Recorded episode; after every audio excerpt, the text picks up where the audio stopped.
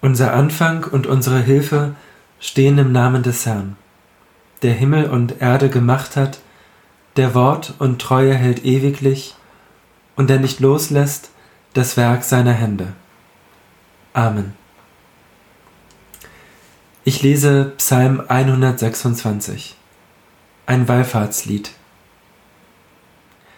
Wenn der Herr die Gefangenen Zions erlösen wird, so werden wir sein wie die Träumenden. Dann wird unser Mund voll Lachens und unsere Zunge voll Rühmens sein. Dann wird man sagen unter den Völkern, der Herr hat Großes an ihnen getan. Der Herr hat Großes an uns getan, des sind wir fröhlich. Herr, bringe zurück unsere Gefangenen, wie du die Bäche wiederbringst im Südland. Die mit Tränen sehen, werden mit Freuden ernten.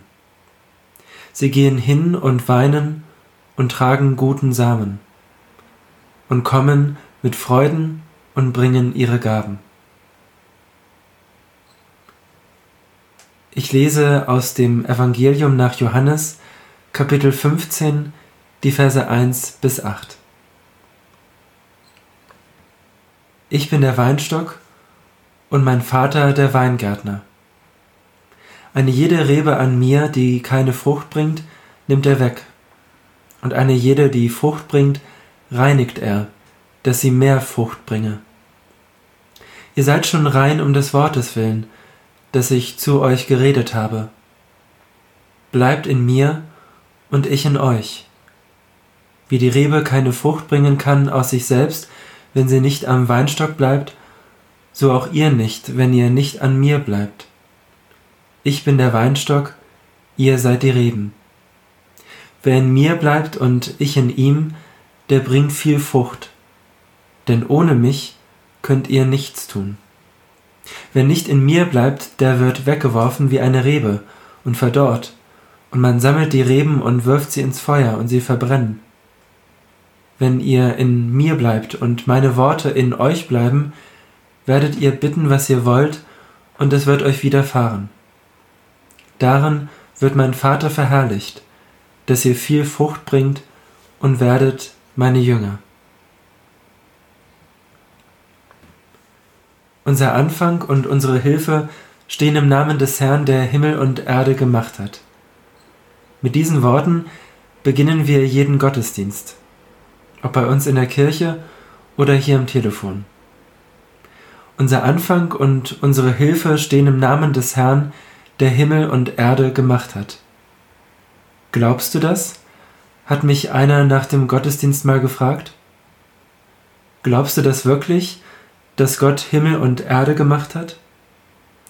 Was die Bibel über die Schöpfung erzählt, das kann man doch heute nicht mehr glauben, im Anbetracht dessen, was die Naturwissenschaften herausgefunden haben. Wenn es darum geht, was die Bibel über die Schöpfung, über Gott als Schöpfer erzählt, dann richtet sich die Aufmerksamkeit oft auf den Anfang der Bibel, auf die Schöpfungsgeschichte. Dabei werden leicht die vielen anderen Schöpfungserzählungen in der Bibel vergessen. Schöpfungserzählungen, die nicht vom Ursprung der Welt erzählen, sondern davon, wie Gott heute noch als Schöpfer am Werk ist. In unserem heutigen Text zum Beispiel sagt Jesus, ich bin der Weinstock und mein Vater der Weingärtner. Ich bin der Weinstock und ihr seid die Reben. Jesus sagt, ihr müsst keine Einzelkämpfer sein. Ihr seid eine Gemeinschaft. Und ihr seid eine Gemeinschaft, die sich nicht sich selbst überlassen wird.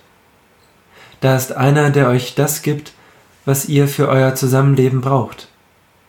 Erinnerungen, die euch aneinander denken lassen. Ideen, wie ihr eure Verbundenheit hier und heute leben könnt. Mitgefühl, um nacheinander zu fragen. Erfahrungen, die ihr miteinander teilen könnt. Geduld, um euch manchmal auszuhalten. Ich glaube an einen Gott, der uns alle miteinander verbindet, in dessen Liebe wir verwurzelt sind wie Reben an einem Weinstock. Und ich glaube, dass dieser Gott wie ein Weingärtner für die Reben an seinem Weinstock sorgt und unserer Gemeinschaft das gibt, was sie gerade braucht. Und ich glaube auch an einen Gott, der diejenigen, die mit Tränen sehen, Freude ernten lassen wird. Ein Gott, der in den Zeichen seiner Fürsorge den neuen Himmel, die neue Erde bereits aufleuchten lässt. Ich glaube an Gott, der Himmel und Erde gemacht hat, der Wort und Treue hält ewiglich und der nicht loslässt das Werk seiner Hände. Amen. Lasst uns beten. Wir möchten bei dir bleiben, du Gott des Lebens. Wir suchen nach Halt durch die Kraft deines Wortes für unser Leben. Durch dein Wort stellst du uns in die Gemeinschaft aller Glaubenden, Gott, damit wir in der Kraft dieser Gemeinschaft füreinander da sein können. Wir bitten dich für diejenigen, die ungeduldig werden, weil sie die Gemeinschaft im Moment nur aus der Distanz erleben können.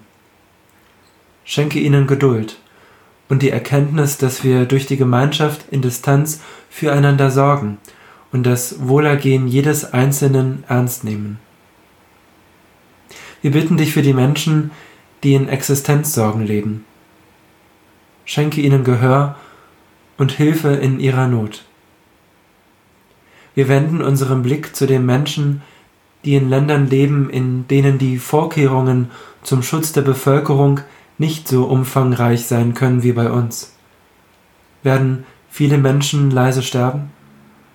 Ohne Aufmerksamkeit von uns in den privilegierten Ländern?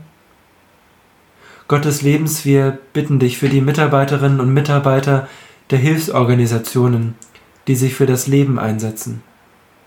Bewahre ihr Leben, segne ihren Einsatz, schenke uns Aufmerksamkeit für ihre Tätigkeit und mach uns bereit, sie so zu unterstützen, wie wir es können. Gott, wir danken dir für all die Ideen, die Menschen entwickeln, um ihre Arbeitsbereiche und ihre individuelle Situation der Gesamtlage anzupassen. Gott, schenke uns Kreativität und frohen Mut in dieser Zeit. Amen. Und wir beten, wie Jesus Christus es uns gelehrt hat.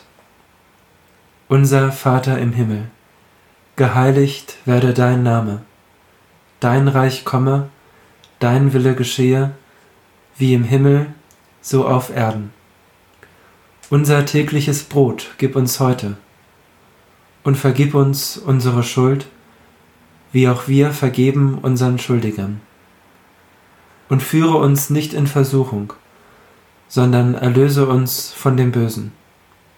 Denn dein ist das Reich und die Kraft und die Herrlichkeit in Ewigkeit. Amen. Gott, segne uns und behüte uns. Lass dein Angesicht leuchten über uns und sei uns gnädig.